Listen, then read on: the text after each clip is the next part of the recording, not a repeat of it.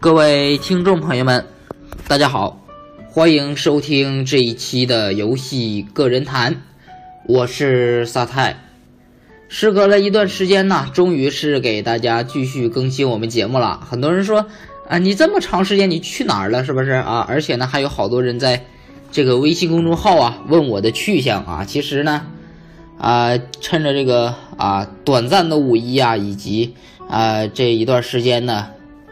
啊，我再一次呢前往日本啊，去体验了一下这个啊日本的美食啊，所以呢啊这一段时间我几乎都是从日本啊从日本飞回来之后啊，就一直没有闲着啊啊刚回国啊休息了一天左右吧，然后就给大家带来这个节目的呃制作。那这一次呢也是终于发出来了啊，好不容易啊，是不是？节目开始之前呢，依然是两条评论啊，第一条是这么说的。说啊，最近呢入手了一台这个 Switch 啊，啊，觉得好不划算啊，感觉游戏好少啊，是不是买亏了啊？这个你不用担心是吧？啊，其实其实 Switch 啊，它这个游戏还算可以啊。你像，呃呃，荒野之息啊，或者是精灵宝可梦啊，这两个啊就够你玩一段时间的了。而且你在玩的时候呢，它随后会出新作呀，是吧？所以呢，这个不用担心说没有游戏玩啊。毕竟老任的这个游戏，呃，现在已经很不错了，是吧？啊，不会出现 N 六 N 六四那样式的，好几个月才出现一个游戏的这种状况啊。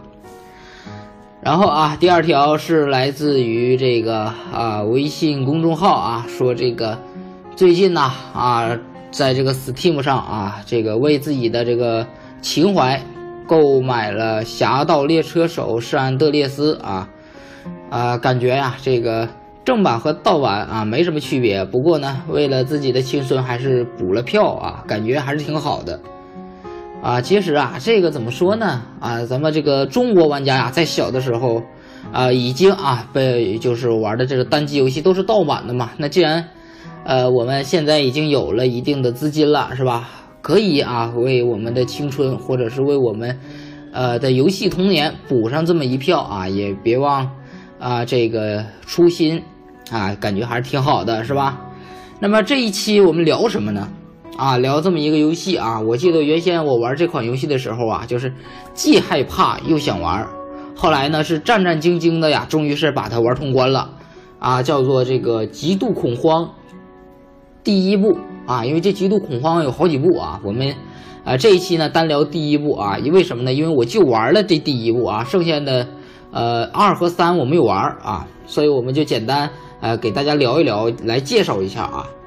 那么这个叫做《极度恐慌》呢，是在二零零五年发行的第一人称恐怖射击游戏啊。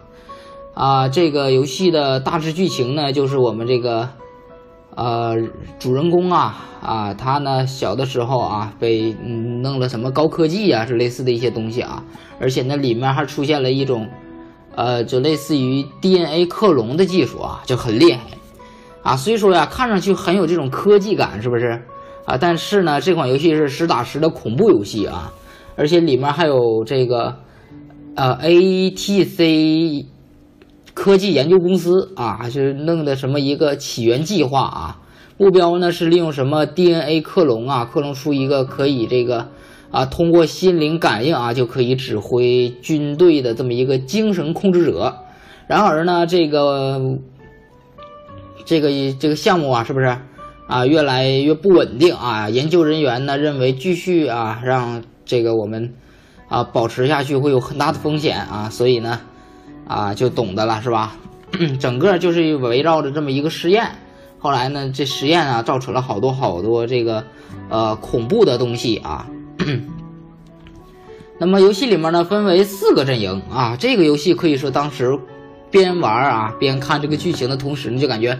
特别厉害啊！为什么呢？往往咱们这个，呃，游戏里面啊，这个游戏势力呢分为好几种啊啊！但是那个时候你想啊，这个二零零五年的游戏啊，它没有说太多的这个游戏的呃，怎么说呢？就是啊，登场的一些人物势力方面，它不会显得太多啊，可能就是一个正面人物，一个反面人物啊，两两方掐架，是不是打架？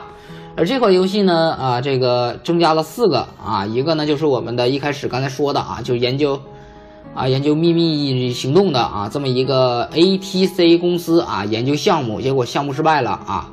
第二个呢，叫做这个 FEAR 啊，是这个第一应变突击侦察队啊，这个呢是美国一个侦察队啊，也是为了调查这个啊这个公司的一个状况啊，就是他研究研究这个啊克隆体呀啊控制精神的这么克隆体。那随后呢是三角洲啊特种部队啊，这个我们原先聊过是吧？啊，这个游戏里面也有啊，游戏中的这个三角洲。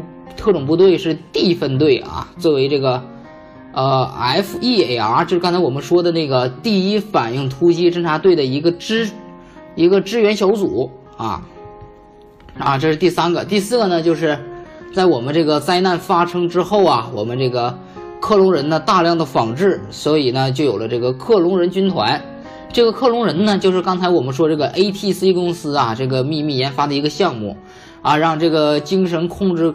管理者呀，控制这些啊没有思想的士兵啊，然后呢，用意念呢来控制啊。其实我玩的时候啊，当时感觉这个剧情特有意思啊。为什么呢？因为同时啊，我也在玩另一款游戏啊，这个红警。红警里面有一个叫做有理的人，哎，他也能控制这个人物的这个思维啊，就感觉很厉害，是吧？而且我记得好像，呃，红警里面好像专为有理这个角色推出了叫推出了一个 DLC 啊，叫做。有理的复仇啊，也不知道他要复仇什么啊。当时我也没玩啊。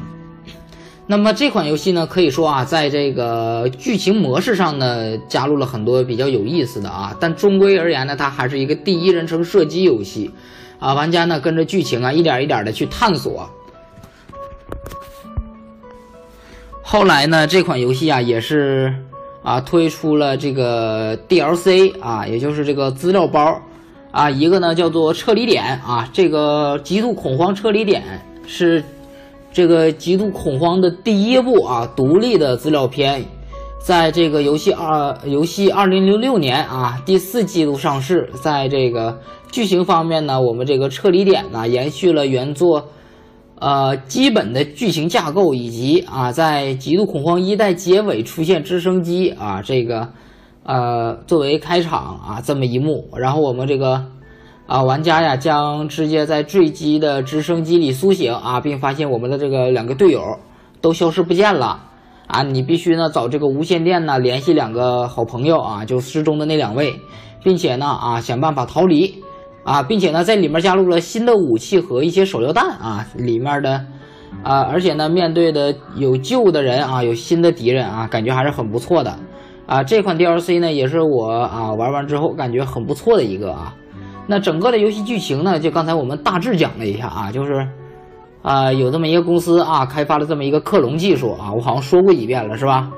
啊，那么随后呢，又在这个2007年，也就是啊撤离点的第二年啊，推出了另一个 DLC，叫做这个啊什么指令啊，我记得啊，反正这是一个。啊，一个指令啊，叫布尔斯修斯的指令啊，好像是叫这个名字啊。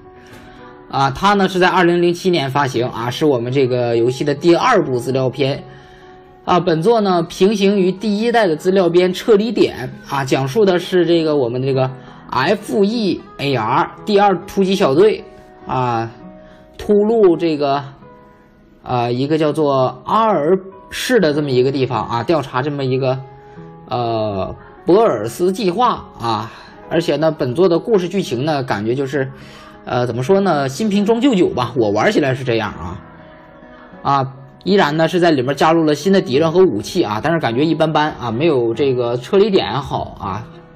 那么随后啊，这个也是我觉得很不错的了啊，是吧？就是两个 DLC。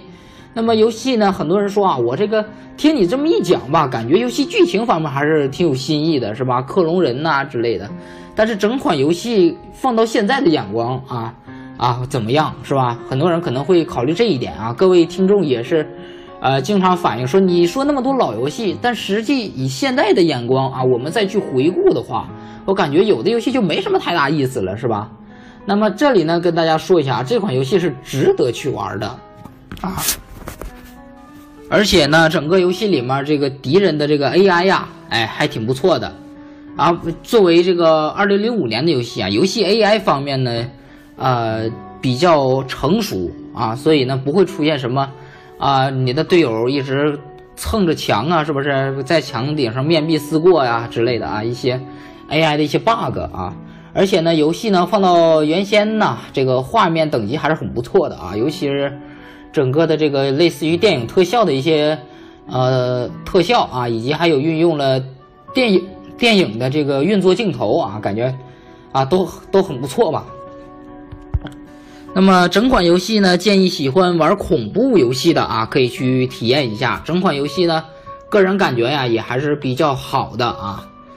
那么啊，我们这一期的游戏个人谈呢，就给大家聊到这里啊。如果大家想要去了解游戏呢，这款游戏它这个可以在 Xbox 三六零上啊，或者是电脑上啊都能玩。